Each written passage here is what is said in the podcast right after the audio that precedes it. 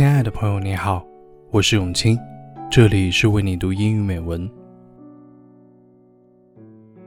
我给自己定了一个小目标，每年都会去一个国家旅行。今年我选择的还是加拿大。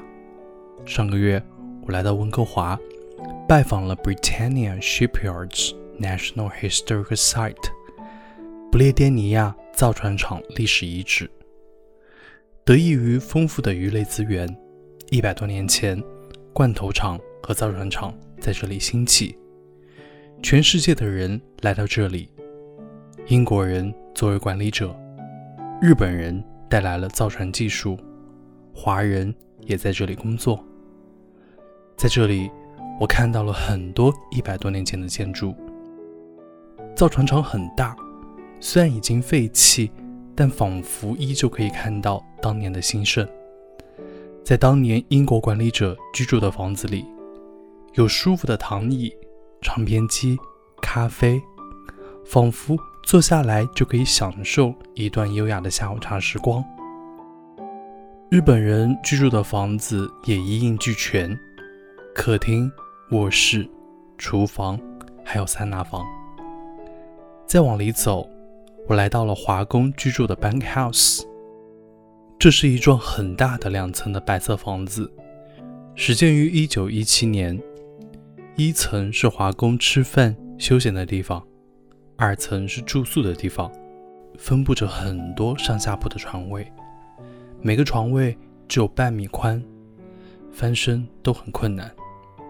一百多位华工挤在这里休息。如果说，英国管理者的房子里，我看到的是生活。那么，在华工居住的 Bank House 里，我看到的是活着。在这里，我看到了一封1895年一位同胞写给大洋彼岸的母亲的信。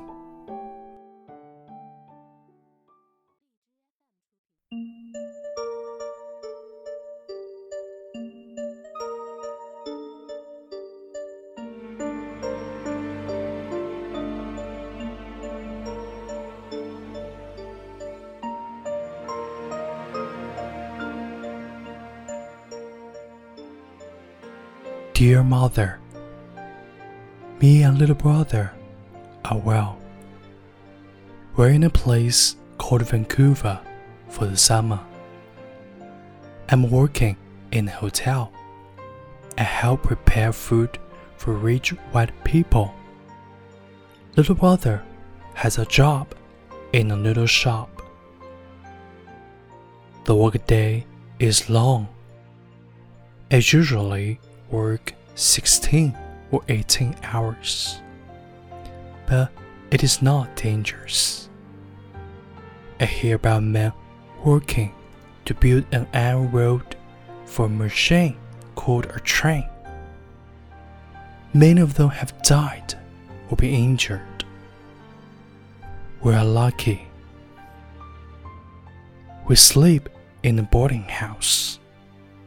Many Chinese men need beds, so we have to sleep in shifts. Most of these men are from Guangzhou or Fujian. The new men bring news from home.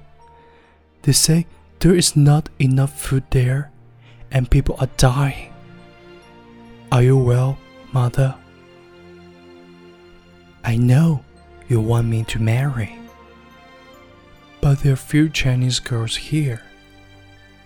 No Chinese girls are allowed in this country unless you are rich. Please keep looking for a nice girl for me in Chawan village. My job is only until August. I don't know what to do then. Next summer, me and little brother might find work in a place near here where there are a lot of fish. I hope you can find someone to read you this letter.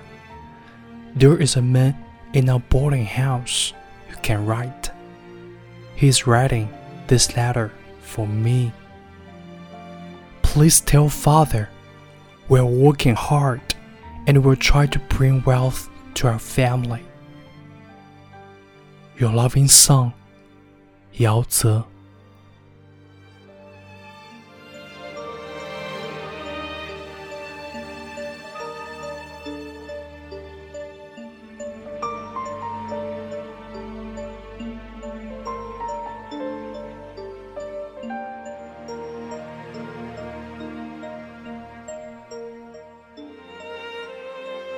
亲爱的母亲，我和小弟接好。这个夏天，我们在一个叫温哥华的地方。我在一家旅店帮富有的白人准备食物，小弟在一家面馆工作。一天的工作时间很长，我通常要工作十六或十八个小时。好在工作不危险。我听说。给一种叫火车的机器建造铁路的工人，很多都丧命或受伤了。我们算运气好的。我们睡在一所可以寄宿的房子，很多中国人都需要床，所以我们得轮班睡觉。很多人从广东或福建过来，新来的人从老家带来消息。说老家食物短缺，有人饿死。母亲，您安好吗？我知道您希望我成婚，但这里的中国姑娘很少，在这个国家，除非你有钱，否则没有中国姑娘会许配给你。请您在茶湾村继续帮我找一个不错的姑娘。我的工作只能做到八月。我还不知道接下来能做什么。明年夏天，我和小弟可能会在附近一个有很多鱼的地方找工作。希望您可以找识字的人帮您读这封信。在我们寄宿的房子里，有人能写信，他帮我写的这封信。请告诉父亲，我们努力工作。一定会给家里带回财富的。爱您的儿子，姚泽。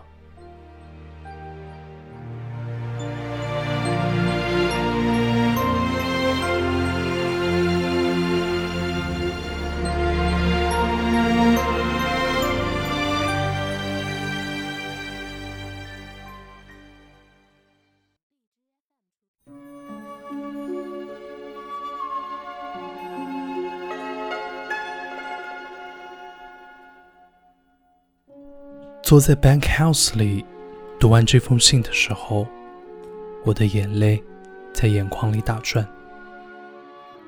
在那个年代，华工干着最脏、最累和最苦的活儿，收入却只有白人工人的一半，甚至三分之一。因为留着长辫子，不会说英语，在当地备受歧视。尽管条件这么艰苦，他们还是吃苦耐劳，拼命干活，只为能让万里之外的家人过上更好的生活。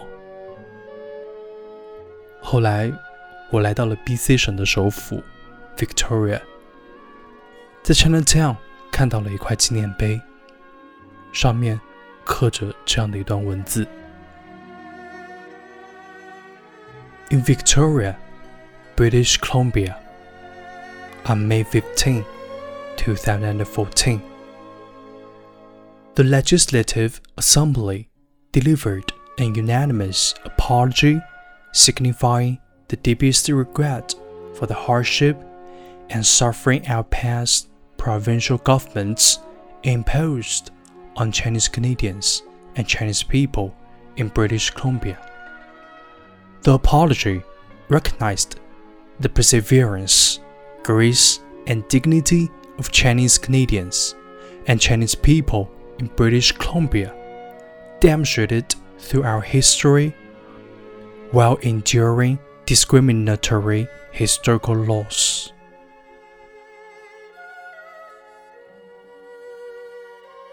迟到的道歉，认可了华人的吃苦耐劳、优雅从容和尊严。同样， 作为中国人的自己，也要更好的做好自己，让自己更强，让自己的国家更强。